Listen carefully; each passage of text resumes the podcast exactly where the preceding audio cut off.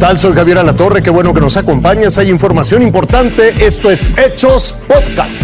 Yo soy Carolina Rocha y nos vamos directamente a la colonia Pensil Norte. Aquí, en la Ciudad de México, una vivienda familiar explotó y se desplomó. Desafortunadamente, ya se confirmó el deceso de una persona y varias ya fueron hospitalizadas. Pero los detalles los tienes tú, Javier Garduño. Así es, Carolina, ha sido una tragedia que comenzó, como bien dices, entre las 9 y las 10 de la mañana y nos encontramos justo en la calle Amer, pero donde ocurrió esta explosión es en la tercera cerrada de calle Amer. Se encuentra eh, Protección Civil que todavía está trabajando, está la policía capitalina haciendo un cordón de seguridad, pero también hay eh, elementos del ejército quienes están aplicando el plan de N3E, igualmente la Guardia Nacional. Te puedo comentar, en este momento tenemos conocimiento de 12 personas que resultaron lesionadas y todo esto debido, de acuerdo con los primeros indicios que han encontrado, tanto a Protección Civil como los peritos que se encuentran en el lugar, es, se debe a la explosión que presuntamente se, se, ocasionó a causa de una acumulación de gas LP.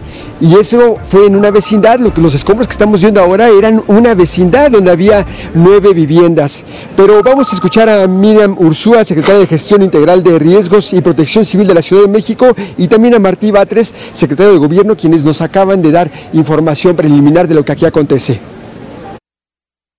Desgraciadamente que comentarles que tenemos un fallecido, eh, una, eh, una femenina de alrededor de 19-20 años. Tuvimos alrededor de 12 personas lesionadas, eh, de ellas la mayoría fue atendida en este lugar por el ERUM y, y por la Cruz Roja. De los lesionados, solamente 5 han sido trasladados, 3 al Rubén Leñeros y dos Aliste Tacuba.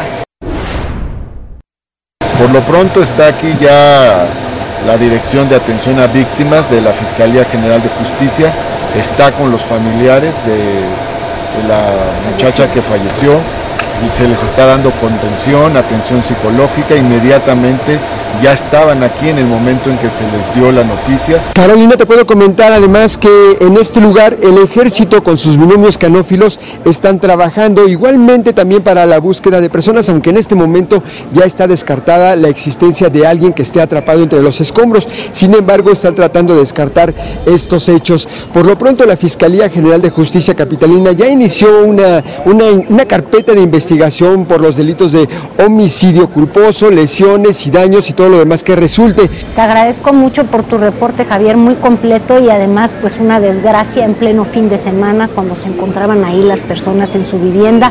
Muchas gracias y seguiremos informando de ello, Javier. Gracias. Y fíjese usted, colgada de un puente, así quedó la cabina de un tráiler en San Nicolás de los Garza, Nuevo León, luego de que el conductor perdiera el control debido al pavimento mojado y la desgracia de siempre, el exceso de velocidad. Al final el chofer pudo salir por la parte alta de la cabina y resultó ileso, pero híjole.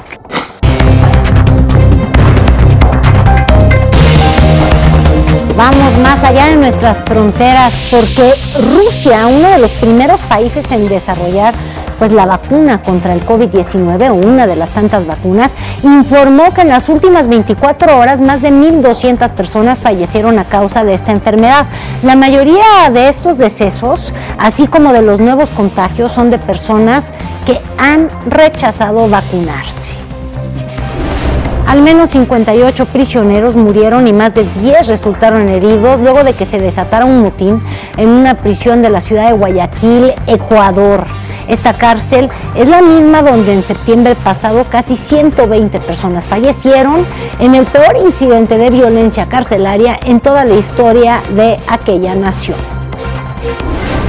En Tailandia fueron desalojadas decenas de familias debido a las tormentas que, e inundaciones que han golpeado el sur de este país. Soldados apoyados con cuerdas cruzaron el río y ayudaron a las personas para que por medio de botes se trasladaran a lugares más seguros. Al menos dos personas murieron y hay casi 5.000 damnificados. Te invito a que siga con nosotros mañana con detalles de más información que justo ahora está en desarrollo.